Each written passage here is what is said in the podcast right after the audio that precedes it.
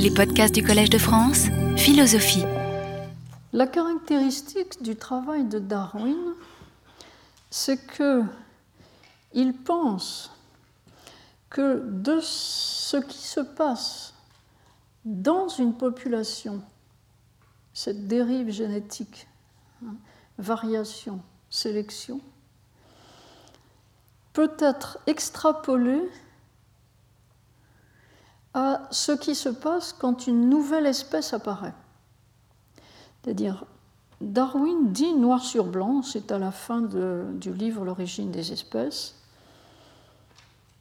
une espèce donnée va présenter des petites variations de ces organismes, petites variations, petites variations, sélection d'un certain nombre de petites variations, et au bout d'un temps très long, avec une accumulation de petites variations sélectionnées, on aura une autre espèce. La transformation d'une espèce en une autre s'explique aussi par le schéma variation-sélection. C'est le même schéma qui explique la dérive et qui explique le changement d'espèce. Ce point-là est actuellement discuté. Mais voyons d'abord le mécanisme évolutif standard dans l'orthodoxie darwinienne.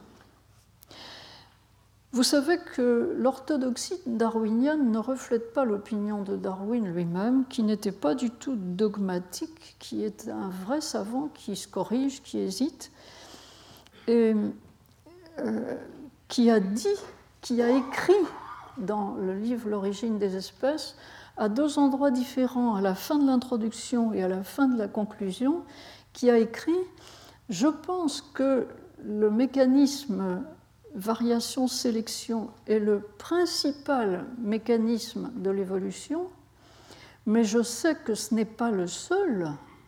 Ce n'est pas le seul. Hein. Et on dit que j'explique tout par là, les gens se trompent et on se rendra compte que je n'ai pas dit ça. Voilà.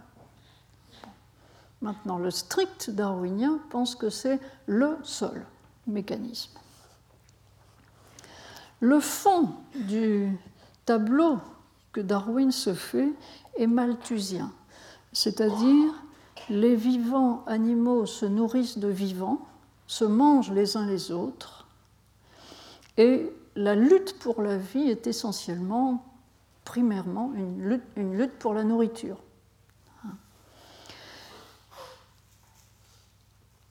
La thèse de Darwin, c'est que le mécanisme de sélection, des petites variations qui sont plus favorables que d'autres à la survie. Hein.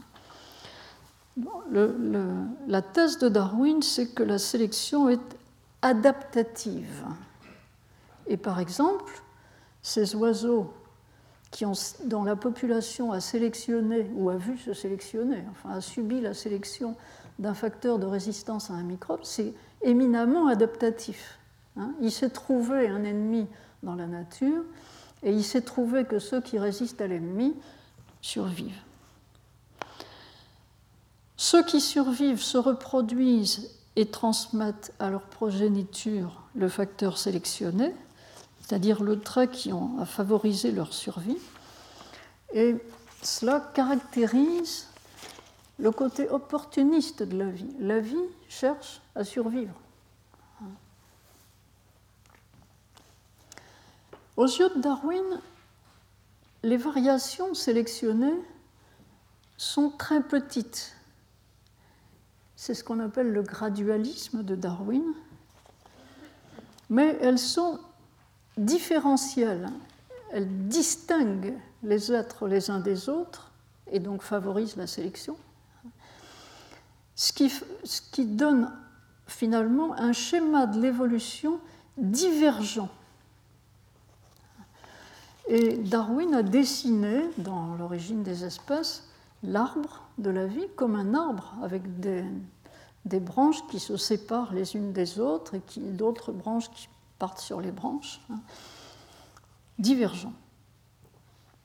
Darwin, Darwin lui-même n'avait aucune idée de la génétique, mais au début du XXe siècle, la génétique a opéré la jonction avec la théorie de l'évolution darwinienne.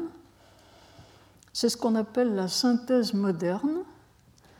Puis la génétique des populations a aussi rejoint, c'est la théorie synthétique de l'évolution.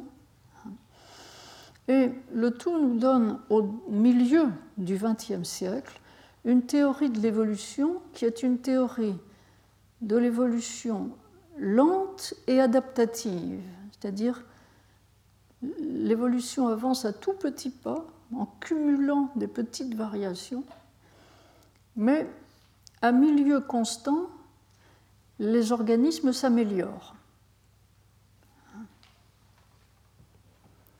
Ma question est maintenant, puisque Darwin n'excluait pas qu'il y ait d'autres mécanismes évolutifs, lesquels? Sur ces autres mécanismes évolutifs, les ténors de la philosophie de l'évolution sont presque complètement silencieux. Et par exemple, Damet, dont je vais parler tout de suite, euh, applique le mécanisme darwinien d'une façon absolument stricte. Il n'y a que ça. Il l'applique à tout, y compris l'évolution culturelle.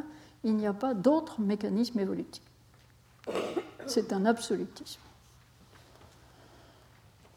Ce n'est pas le cas de notre Tessèdre de tout à l'heure, qui est un marginal, hein, qui ne fait pas partie de la profession des biologistes. Et Tessèdre dans sa seconde thèse, je vous ai dit qu'il formule onze thèses qui proposent aux collègues euh, à la réfutation ou à la, ou à la confirmation. Tessèdre écrit ceci, calmement. Une transformation décisive, je le cite, vous avez la citation, a marqué l'histoire de la vie sur la Terre entre 3900 et 3800 millions d'années.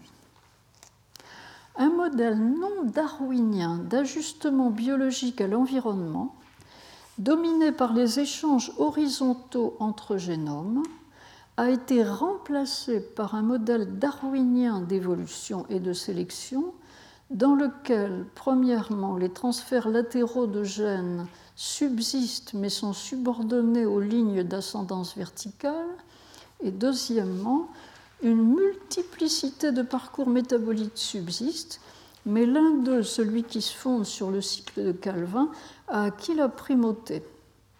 Ce second modèle nous apparaît à Ishwa, c'est-à-dire on a des preuves euh, de terrain, on a des vestiges. C'est celui qui a persisté jusqu'à nos jours. je dis rapidement que le cycle de Calvin, c'est le second moment du site de la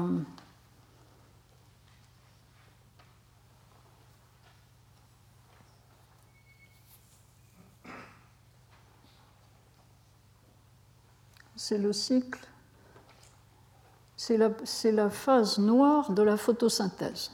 C'est la phase sombre de la photosynthèse. La photosynthèse est en deux étapes, une étape claire, une étape sombre et c'est la phase sombre de la photosynthèse. Bon, je laisse ça de côté. Qu'est-ce que c'est que ce mécanisme d'échange horizontal entre les génomes? Le transfert horizontal de gènes a été découvert en 1959, donc il y a exactement 50 ans, par un japonais ou des japonais qui ont montré que c'est un mécanisme par lequel les bactéries vivantes actuellement et qui nous infectent et qui nous donnent des maladies, hein, par lequel ces bactéries peuvent résister aux antibiotiques. Lorsque vous prenez un antibiotique, en principe, cet antibiotique cible une population bactérienne sensible. Mais il arrive que cette population bactérienne devienne résistante à l'antibiotique auquel elle était sensible. Et qu'est-ce qui s'est produit? Les Japonais nous ont montré que une autre population bactérienne, d'une autre espèce bactérienne, a filé, qui était résistante, a filé son élément génétique de résistance à la population sensible. Et bien que dans cette population sensible, un certain nombre d'éléments aient été balayés parce qu'ils n'ont pas eu le temps de recevoir le gène de résistance, les autres résistent. On a mis très longtemps euh, en Amérique du Nord et en Europe de l'Ouest pour reconnaître que les Japonais avaient raison. pendant plus de dix ans, on ne les croyait pas. Et on s'est ensuite rendu compte, c'est ce qu'on appelle euh, le swapping genes, hein, les gènes qui. Hein. Euh, on s'est rendu compte euh, depuis que ce phénomène d'échange transversal de gènes, donc de bactérie à bactérie, hein, a été important dans l'évolution des prokaryotes, qu'il existe aussi entre virus, des virus peuvent se filer des morceaux de génome, qu'il existe chez les archées et qu'il existe même chez les eucaryotes. Entre nous, qu'est-ce que craignent les gens qui n'aiment pas les OGM sinon un transfert de gènes horizontal hein? Ce phénomène complique beaucoup la recherche sur les origines de la vie, comme l'a montré un savant américain qui travaille aux États-Unis, qui s'appelle Carl Verse, je vous ai donné des références. Les travaux de cet homme ont modifié l'arbre des vivants. Il a montré qu'il y a en réalité, qu'il y a eu, qu'il y a toujours trois règnes vivants principaux, résultant d'une première bifurcation depuis les populations bactériennes euh, ancestrales uniques, hein, Première bifurcation qui va d'un côté vers les bactéries, d'un autre côté vers un tronc commun, qui lui-même se divise en archées et eucaryotes.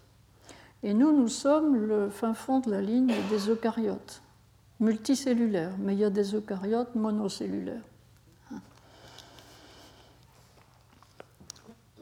Et la thèse de Weuse, c'est que l'universalité de la biochimie s'expliquerait par ces transferts horizontaux dans la base de l'arbre de la vie.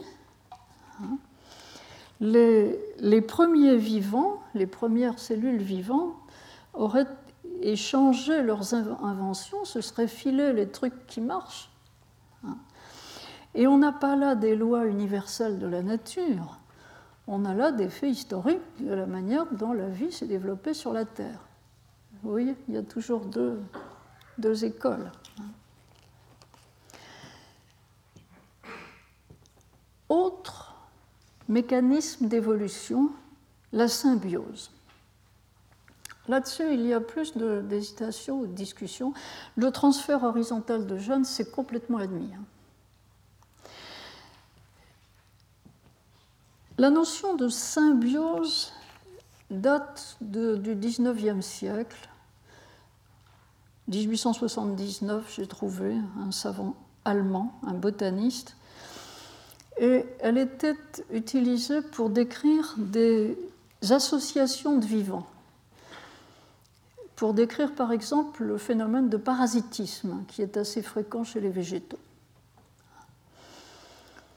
ou bien les phénomènes de complémentarité de certains arbres avec des bactéries qui vivent sur leurs racines ou des champignons qui vivent sur leurs racines, il y a échange chimique entre les deux. Mais cette notion de symbiose a pris une importance pour la théorie de l'évolution avec le travail, euh, qui est d'abord un travail de, de doctorat, je crois, d'une dame américaine qui s'appelle Lynn Margulis, qui a fait l'hypothèse et qui l'a soigneusement étayée que les eucaryotes, c'est-à-dire ceux qui se trouvent là après la seconde bifurcation, les eucaryotes résultent d'une suite d'associations avec des prokaryotes. Elle a proposé en 1967, c'est pas, pas récent, l'hypothèse de l'origine endosymbiotique des eucaryotes, c'est-à-dire que les cellules, vous savez que nos cellules ont un noyau enveloppé, hein, et à l'intérieur du cytoplasme, des mitochondries, elles aussi enveloppées. Et dans ces mitochondries, des bouts de génome. Sa thèse, c'est que ces mitochondries sont des cellules qui auraient été mangées, bouffées, phagocytées par une autre cellule, intériorisées, et qu'un certain nombre des gènes de la bactérie mangée auraient été transférés dans le noyau de la bactérie qui la mange, qui ainsi asservit la petite bactérie qui a été mangée, mais laquelle reste vivante. Même phénomène chez les végétaux, les chloroplastes qui sont dans le cytoplasme des cellules végétales seraient anciennement des bactéries qui ont été incorporées par d'autres cellules et qui travaillent au service de ces autres cellules, mais qui ne sont pas mortes, qui n'ont pas été digérées, qui continuent de fonctionner, mais qui sont asservies à l'intérieur de la cellule. Ça, c'est ce qu'on appelle l'endosymbiose, c'est-à-dire le travail en association avec un asservissement d'une bactérie par une autre.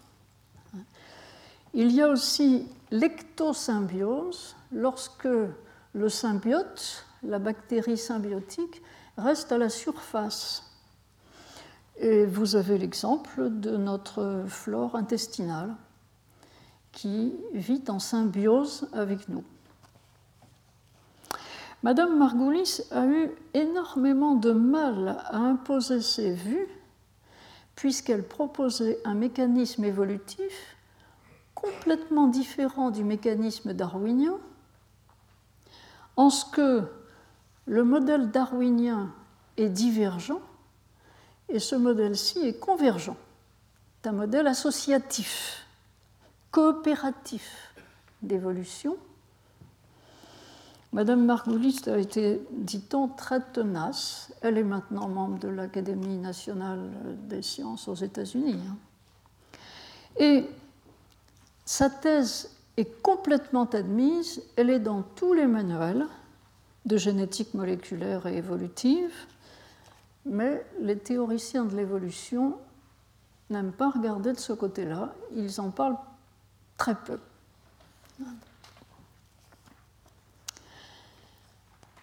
Stephen Jay Gould, que nous avons connu au Collège de France euh, peu, de temps avant sa mort, il y a quelques années, hein, dont vous avez sûrement lu des ouvrages, ils ont été extrêmement populaires. Hein. Beaucoup ont été traduits en français. Stephen Jay Gould, lui, a commis, avant sa mort, une récapitulation de la théorie de l'évolution elle est énorme, plus de 2000 pages. Elle a été traduite en français chez Gallimard. Le traducteur a été vertueux. Cette récapitulation de Gould, qui était un esprit ouvert, chaleureux, drôle, hein, marginalise complètement les autres euh, modes d'évolution et reste à l'intérieur de la logique darwinienne. Mais il apporte des modifications à l'intérieur de la tradition darwinienne en ce qu'il réfute ou il refuse l'idée qu'avec une série de mini-variations transmises de génération en génération, on peut arriver à un changement d'espèce. Il pense que oui, par cette voie-là, on peut avoir plusieurs variétés, les jardiniers le savent, les éleveurs le savent, mais le changement d'espèce, c'est autre chose. Il refuse donc le principe de Darwin qui est on peut extrapoler de l'un à l'autre. Et afin d'expliquer ce à quoi il tend, il accepte l'hypothèse de Giselin dont j'avais déjà parlé, qui est les espèces sont des individus ou comme des individus.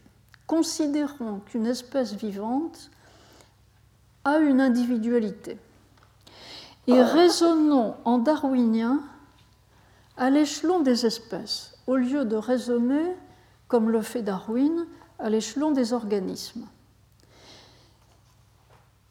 Si nous raisonnons au niveau des espèces, nous allons nous dire, voyons, comment apparaît une espèce nouvelle que nous montre l'histoire, que nous montre en particulier l'explosion du Cambrien, un moment où beaucoup d'espèces sont apparues dans un temps relativement court d'une façon buissonnante, dit-il.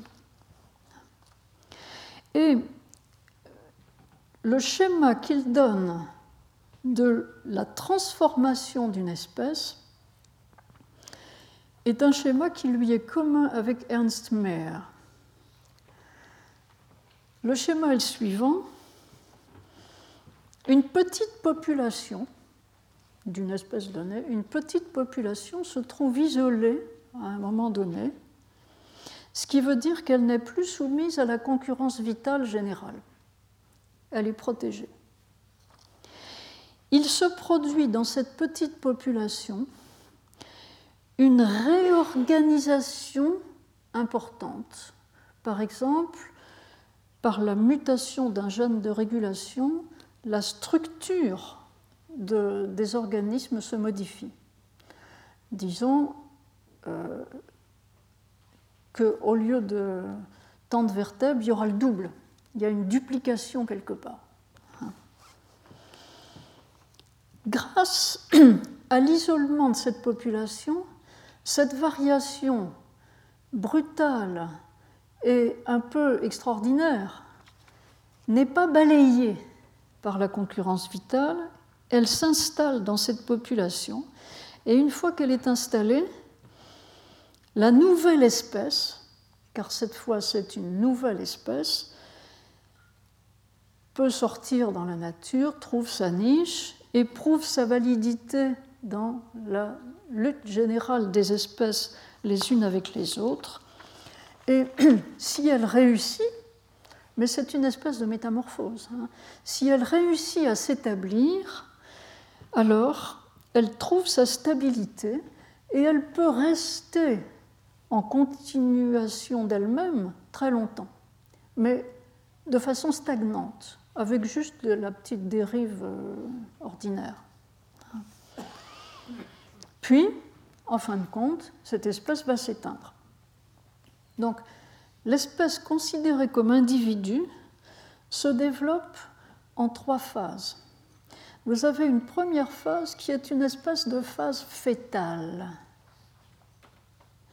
Il se passe quelque chose dans un endroit protégé, il se passe comme une restructuration de cette espèce et un développement. Puis vous avez la maturité.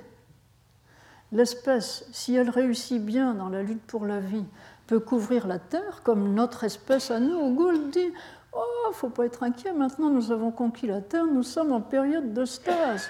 Vous n'avez aucunement à craindre l'apparition du surhomme. Nietzsche a rêvé. L'apparition d'une autre espèce à partir de la nôtre, c'est complètement contraire à toutes les lois de l'évolution. Hein. Nous, nous sommes en période plate. Hein. Nous pouvons continuer comme ça des siècles et des siècles, et puis un jour, il y aura extinction. et il naîtra d'autres espèces.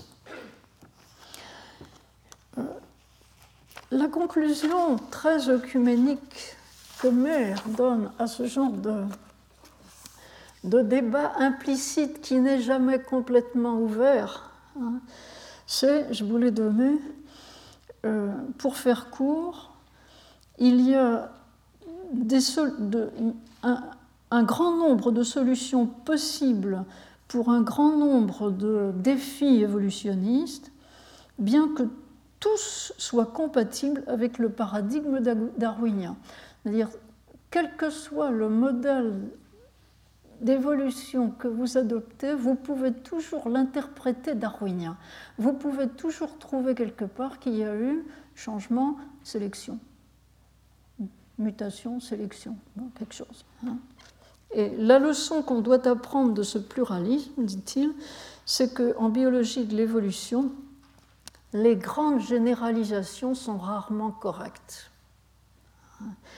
Donc nous ne pouvons pas généraliser, nous admettons qu'il y a une part d'historicité dans les sciences de la vie qui font obstacle à la généralisation.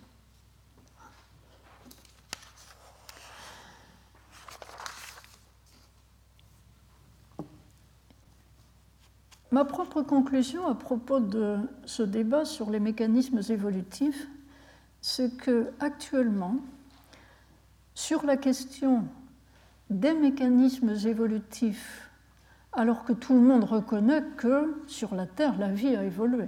Sur la question des mécanismes évolutifs, c'est une grande confusion aggravée par l'emprise des idéologies, puisque derrière le débat entre euh, est-ce que les symbioses existent, est-ce que c'est vraiment derrière le débat, il y a toujours chez les uns c'est le plan de Dieu.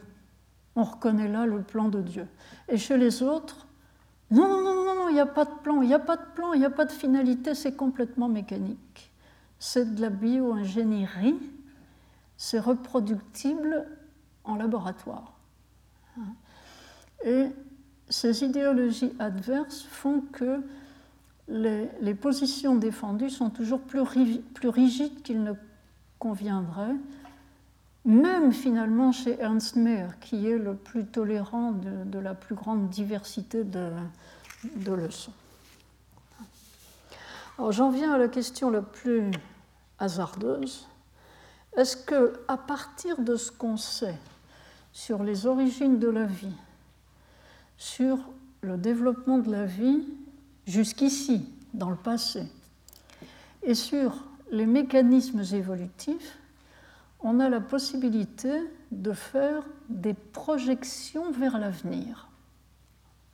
Lorsque j'avais posé cette question à Gilbert Ottois, je me souviens qu'il m'avait dit Oh, ben, de toute façon, on a bien le temps. On a des milliards d'années devant nous. On a le temps de réfléchir. Mais tout le monde ne dit plus ça. Certains disent Il y a urgence. Il y a urgence.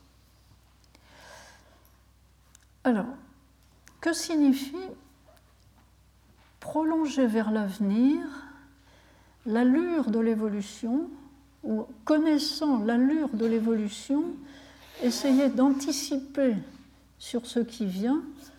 Pourquoi? Parce que nous avons acquis la possibilité d'intervenir dans l'évolution, technologiquement.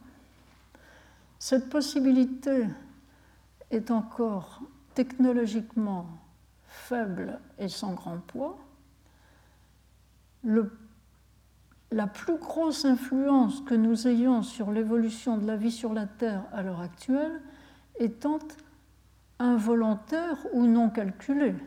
C'est-à-dire nous détruisons les forêts, nous polluons, tout ça a certainement une très grosse influence sur l'évolution. En détruisant la forêt amazonienne ou la forêt africaine, nous supprimons tout un. Nous, amenons à, extinction un grand nombre d'espèces. Hein. Donc nous avons une influence. L'espèce humaine a une influence probablement assez forte en ce moment sur l'évolution, parce qu'elle a couvert la Terre. Hein. Mais les domaines dans lesquels nous avons une influence volontaire, réfléchie, technologique sur l'évolution sont encore très très restreints. C'est dans le domaine de la procréation humaine ou dans le domaine de la thérapie génique, quelques interventions ponctuelles, médicales. Hein.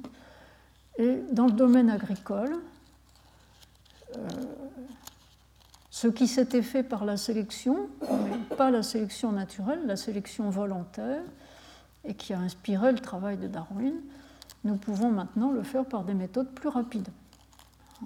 Sélection d'espèces ou création d'espèces nouvelles. Donc, avons-nous la possibilité, avons-nous les moyens intellectuels d'anticiper sur l'avenir? Si on regarde les grands ancêtres de la théorie de l'évolution, Lamarck d'un côté, Darwin de l'autre, on note une relative concordance de leur vue. Lamarck parle pour l'allure générale de l'évolution d'une complexité croissante. Et on a maintenant des théories, des paliers de complexité allant de niveau de complexité à un, autre niveau encore plus complexe. Mais la vision de Lamarck est linéaire. Il y a augmentation de complexité, culminant avec l'homme, donc anthropocentrisme, hein, et une vision linéaire de l'évolution terrestre. Cette évolution linéaire, on peut d'une certaine façon la retrouver dans l'idée qu'il y a eu d'abord les d'abord la cellule euh, ancêtre universelle, puis les prokaryotes, puis l'autre branche qui s'est divisée, et finalement, sur la branche des eucaryotes, les multicellulaires, les gros, les animaux visibles et les plantes visibles comme nous. En réalité, c'est plutôt l'arbre que l'échelle, et donc c'est plutôt le schéma darwinien qui prévaut actuellement. L'arbre de Veuse, par exemple, il, a ses branches, hein. il diverge. Donc c'est l'intuition de Darwin. L'intuition de Darwin, ce n'est pas seulement la divergence de l'évolution, divergence, c'est-à-dire création de diversité. La vision de Darwin, c'est aussi perfectionnement. Il parle de l'œuvre de la nature dans l'évolution comme une œuvre de perfectionnement. Il répète ce mot souvent dans le livre L'origine des espèces. Darwin a souvent exprimé son émerveillement de naturaliste devant les formes développées par les insectes ou par les plantes. Et vous connaissez la, fin du livre L'origine des espèces, la fin des conclusions, où Darwin dit que bien sûr, on paye tout ça par la guerre dans la nature, c'est-à-dire par la famine et par la mort, hein. mais ça en vaut la peine, puisque l'évolution nous, a menés de forme toute simple à la production des animaux supérieurs. Supérieurs. Nous sommes supérieurs. En quoi? En perfection. Hein. Voilà la vision de Darwin. Bien sûr, les darwiniens contemporains d'accord avec la civilisation telle que nous la connaissons, c'est-à-dire il n'y a pas de progrès, il n'y a pas de progrès. La notion de progrès est une illusion. Hein. Donc les, les contemporains comme Mère disent qu'il n'y a dans la nature aucune visée de perfectionnement les plantes ou les animaux, ou aucun être naturel ne cherche à se perfectionner. Hein. le progrès, ou ce qu'on a appelé le, progrès en complexité, ou le progrès, en, équilibre des formes, et le simple résultat mécanique du schéma darwinien variation-sélection. Voilà la thèse officielle. Je note que on fait souvent le contresens concernant la notion d'adaptation, et Darwin lui-même a relevé hein, ce contresens. L'évolution est adaptative et la théorie de l'évolution standard admet l'idée que le mécanisme évolutif est un mécanisme adaptatif. C'est-à-dire que ce qui est retenu par la sélection, c'est quelque chose qui adapte mieux l'organisme à son environnement. Mais cela ne signifie pas que le vivant s'efforce de s'adapter. Le vivant ne s'efforce pas de s'adapter. Là-dessus, il y a une erreur souvent faite à propos de la marque à qui on attribue euh, la tendance des, vivants à s'adapter. Vous savez qu'au mois de novembre, nous avons eu à Paris une grande euh, séance de recyclage pour les professeurs de sciences naturelles qui s'intitulait Enseigner l'évolution et qui était supposé leur enseigner comment enseigner l'évolution en leur transmettant un darwinisme pur, dur et correct. Et je me souviens, alors il n'était pas du tout euh, bien vu de faire allusion à ce pauvre Lamarck. Je me souviens d'un de mes collègues, professeur au Muséum d'histoire naturelle, qui disait non, Lamarck s'est complètement trompé. Lamarck, il dit les vivants, ils essayent, vous voyez, les girafes essayent, essayent d'attraper les feuilles et ça allonge leur cou. Les girafes, elles n'essayent pas. Lamarck n'a jamais dit ça. Lamarck dit il y a des modifications de l'environnement. Et quand il y a des modifications de l'environnement, si l'animal ne s'adapte pas, il meurt. Autrement dit, on peut tout à fait faire de Lamarck une interprétation darwinienne.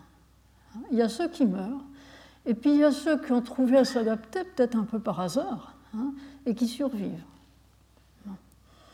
Alors bien sûr, chez Lamarck, il y a la transmission des, caractères acquis qui, dont on sait maintenant qu'elle n'est pas correcte du point de vue génétique, encore que l'épigénétique. Bon.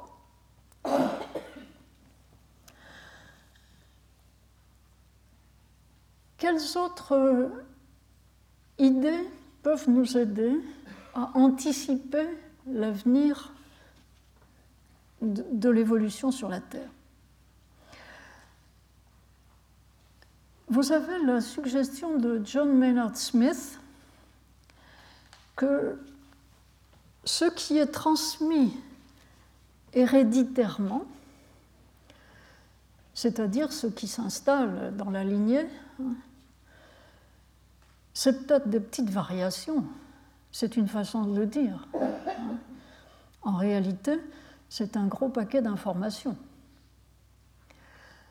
Ce qu'on transmet dans les lignées vivantes, c'est de l'information génétique.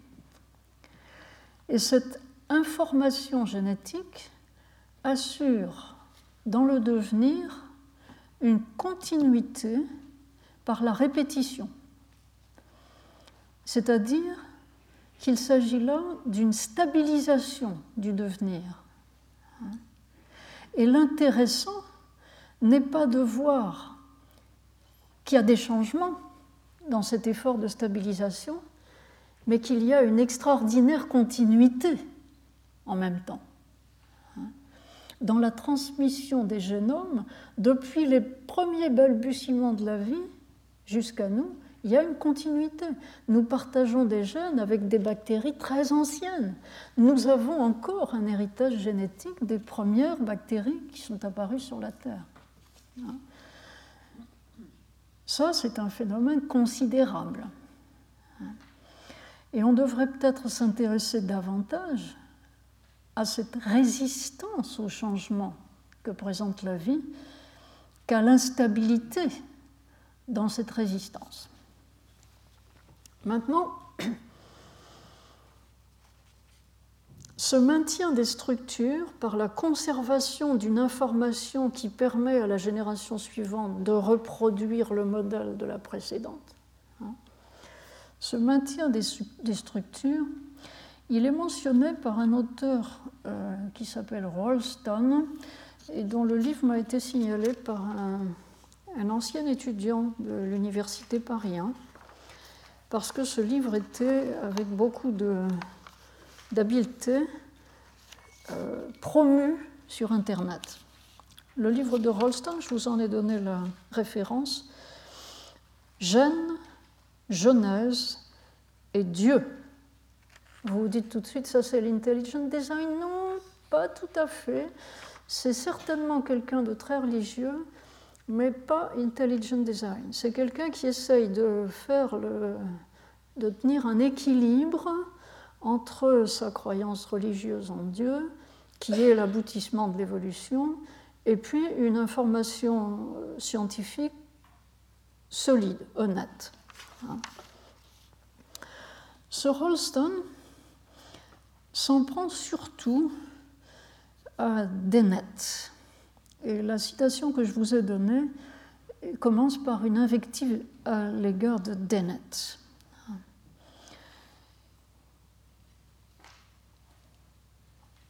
L'exercice de Rolston est intéressant parce que euh, meaning of life parce qu'il montre en quoi Dennett peut avoir tout à fait raison et en quoi il est extraordinairement systématique et on ne peut pas être d'accord avec ça. Le livre de Dennett s'appelle L'évolution et les significations de la vie. Il a été traduit en français sous euh, Darwin est-il dangereux? Darwin's Dangerous Idea, c'est le début du titre, mais la suite du titre, c'est l'évolution et The Meanings of Life, les significations de la vie. La signification de la vie pour Dennett est darwinienne. Et Gould a dit de Dennett qu'il pratique un fondamentalisme darwinien. Ce n'est pas le fondamentalisme créationniste, c'est le fondamentalisme darwinien, hein, absolutiste. Dennett, étant le schéma explicatif façon Darwin, variation-sélection, aux sciences humaines et en particulier aux neurosciences. L'exercice est tout à fait intéressant et d'une certaine façon génial parce qu'il légitime l'explication historique. L'explication sans avoir besoin de loi pour couvrir l'explication. Quand vous voulez expliquer quelque chose, vous devez chercher dans le passé de cette chose.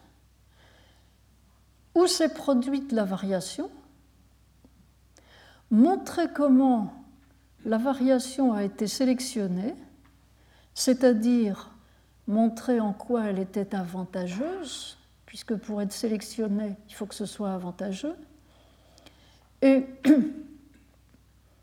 suivre jusqu'à maintenant la, manière dont ça s'est établi.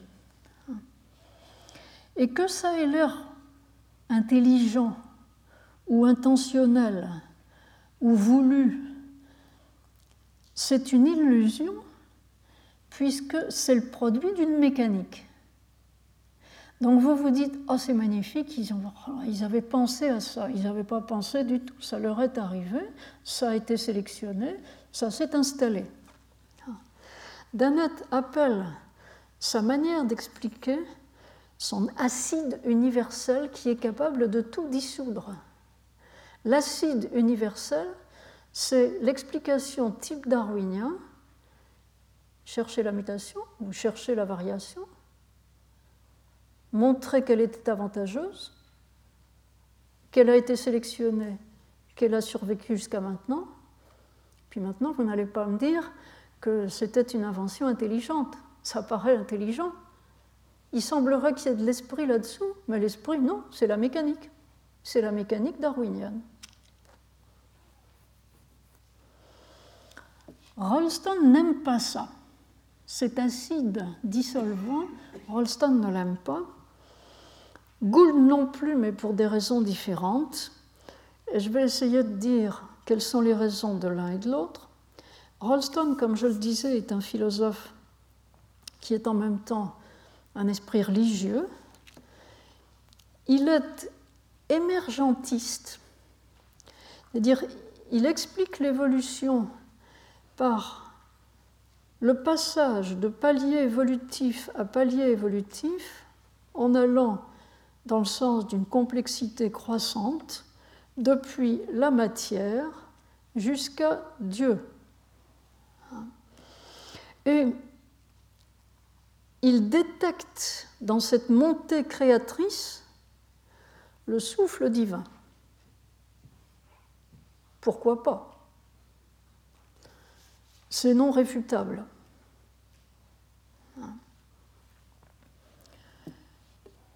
Gould, qui est lui un strict darwinien, mais pas aussi fondamentaliste que euh, Gould nous a laissé cette énorme synthèse de plus de 2000 pages dont je parlais, et qui redresse la vision de l'évolution qu'on pouvait avoir en disant que ce qui se passe d'important dans l'évolution de la vie sur la Terre, c'est la production de diversité, la spéciation, la création d'espèces nouvelles, c'est le mécanisme évolutif le plus profond, le plus fondamental, le plus intéressant, plus intéressant que la dérive génétique ordinaire, et c'est une machine à produire des formes vivantes différentes. Le modèle promu par euh, Gould et Elredge depuis longtemps, depuis 1972, qui s'appelle le modèle des équilibres ponctués, insiste aussi sur le rythme de cette production de diversité, rythme qui veut qu'il y ait une phase de, crise au début, de, préparation, de gestation de la diversité, soit par le fait d'un stress environnemental, soit par le fait d'un cataclysme qui a laissé une population isolée, etc. Et après cette phase préparatoire, qui est une phase de changement rapide et divergent, le, rythme de l'évolution devient de, plus en plus calme jusqu'à la chute finale. Le modèle de la complexité croissante par petites étapes lentes est donc considéré dans cette perspective comme trompeur. Quand on en est à des toutes petites étapes de la dérive, comme je disais tout à l'heure, il n'y a rien à craindre, l'espèce humaine ne va pas engendrer des surhommes. Il ne s'agit pas de ça, l'évolution, c'est pas ça. Euh, lorsque Gould s'intéresse à l'homme, à l'évolution de l'homme, il commence par dire l'homme, c'est pas l'important.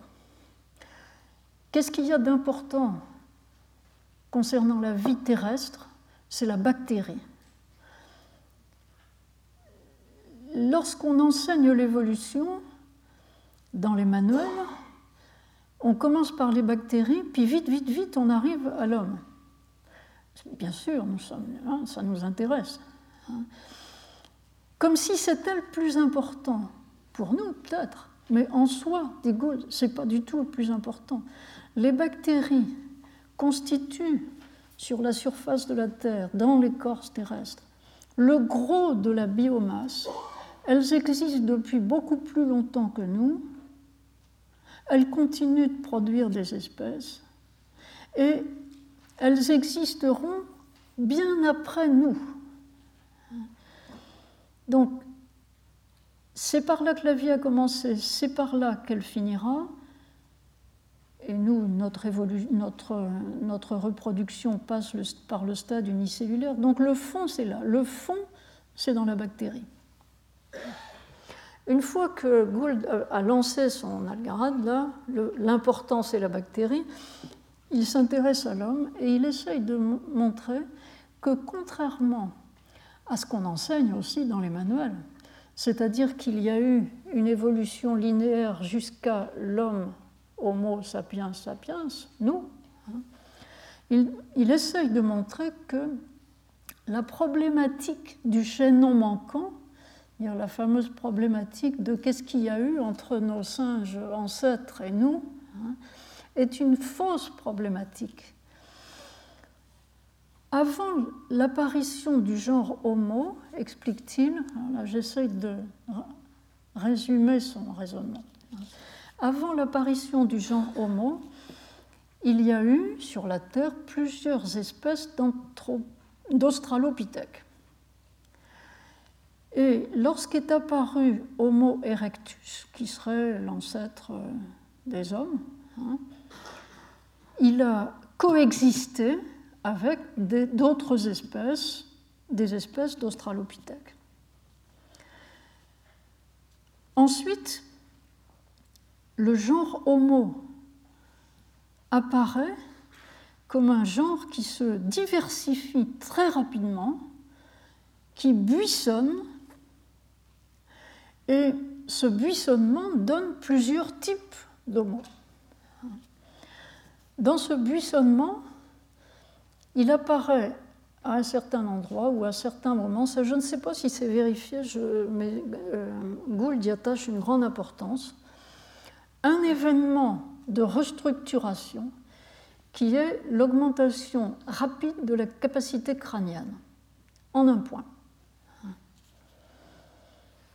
Puis, alors, le buissonnement persiste, il y a plusieurs espèces d'hommes, hein, jusqu'au moment où apparaît, dit-il, la conscience humaine au sens où nous l'entendons, c'est-à-dire l'homme qui laisse des traces de lui-même intentionnellement, Hein, des, peintures sur les murs des cavernes, des, tombes où il enterre ses, morts. Et insiste Gould, même là, trois espèces humaines habitent encore la Terre il y a 40 000 ans, trois espèces humaines différentes. C'est le moment où celle qui est en Afrique se met à émigrer vers le nord. Hein. Et ces espèces avaient déjà le même cerveau que nous avons. Nous avons le même cerveau que, ces êtres humains-là. Dire il n'y a pas eu d'évolution notable depuis, de ce point de vue. Nous sommes en phase stable. Euh, le Néandertal a disparu, l'Homo erectus qui s'était maintenu en Asie a disparu, il est resté une queue de lignée, si on peut dire. Hein. Et la comparaison qu'il fait est avec les chevaux. Il nous dit, euh, on a une admiration formidable pour les chevaux, on dit admirer la merveille de leur structure. Il dit en fait c'est une queue d'espèce. Hein. Les, chevaux sont en voie de disparition. Hein. Et ce qui reste de chevaux est en stagnation complète jusqu'à la chute finale. La chute finale qui peut être en partie notre responsabilité, puisque nous circulons autrement qu'à cheval maintenant.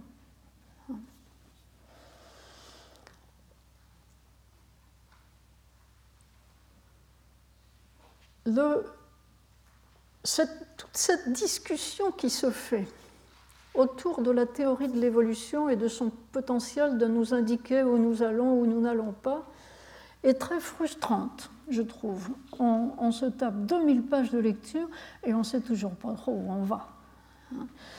Et on est presque soulagé de découvrir ce livre de Wilson qui s'appelle Le futur de la vie, l'avenir de la vie, The Future of Life, qui a été publié en 2003. Edward Wilson, c'est l'homme de la sociobiologie, celui qui s'est demandé comment on peut expliquer euh, la sélection de l'altruisme dans la lutte pour la vie qui est supposée être une lutte égoïste. Hein.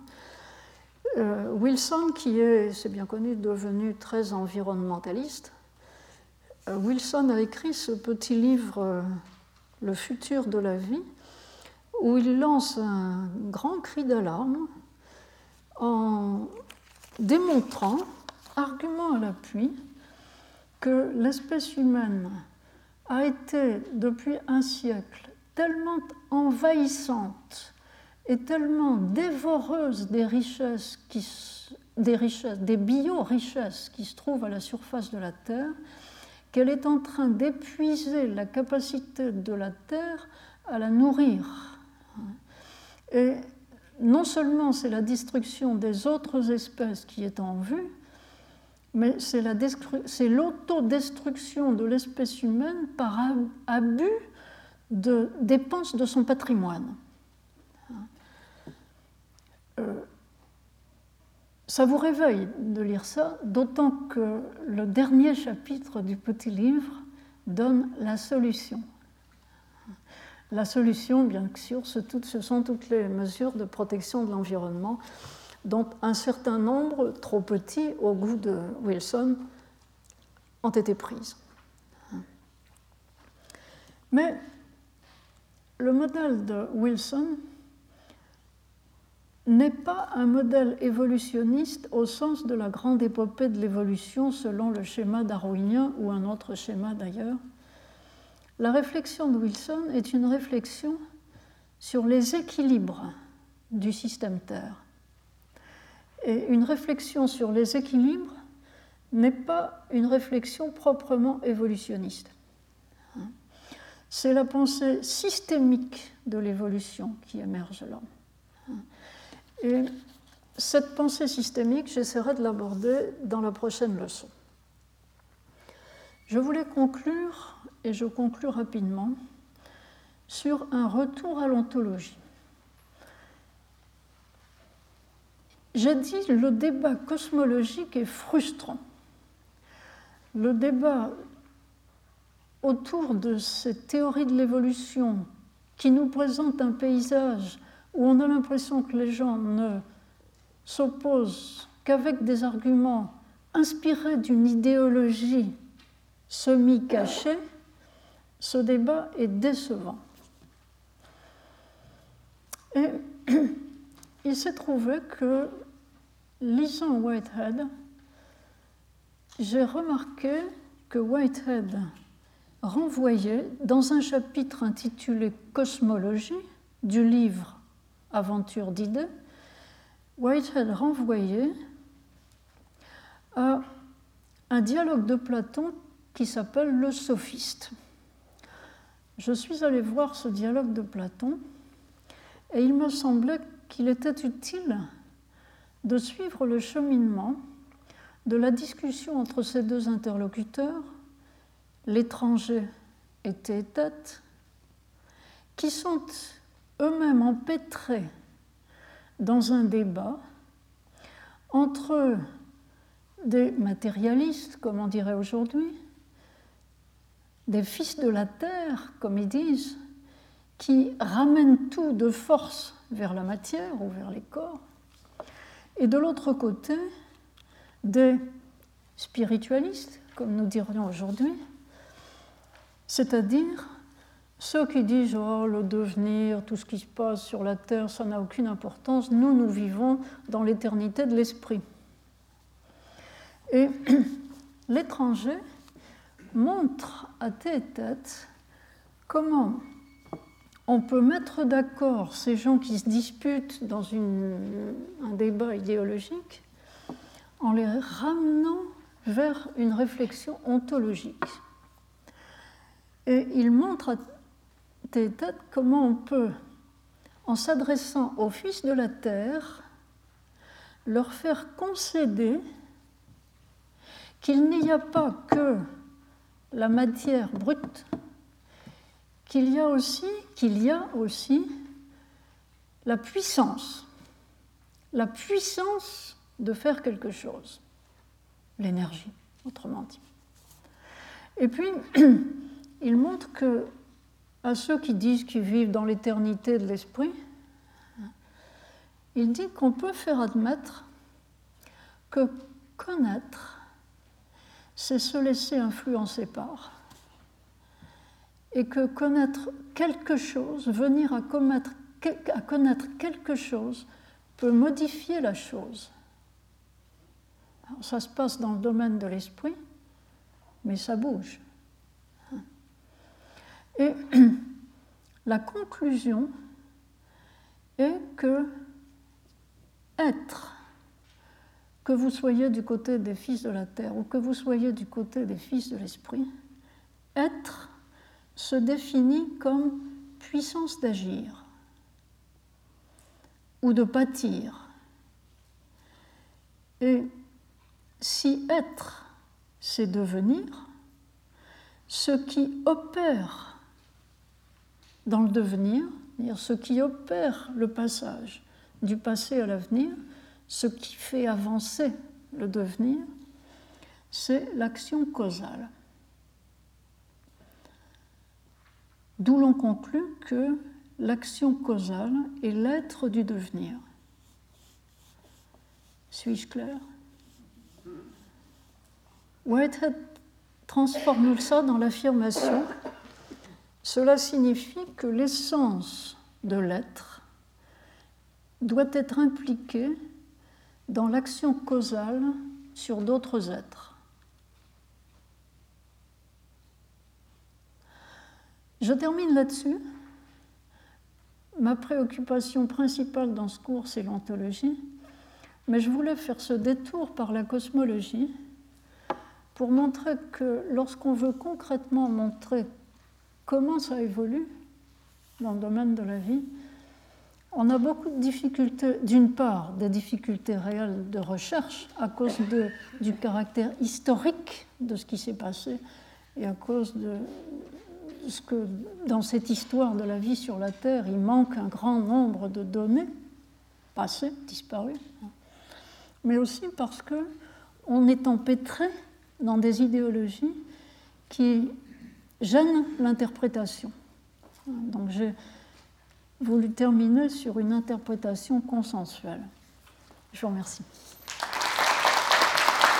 Retrouvez tous les podcasts du Collège de France sur www.collège-de-france.fr.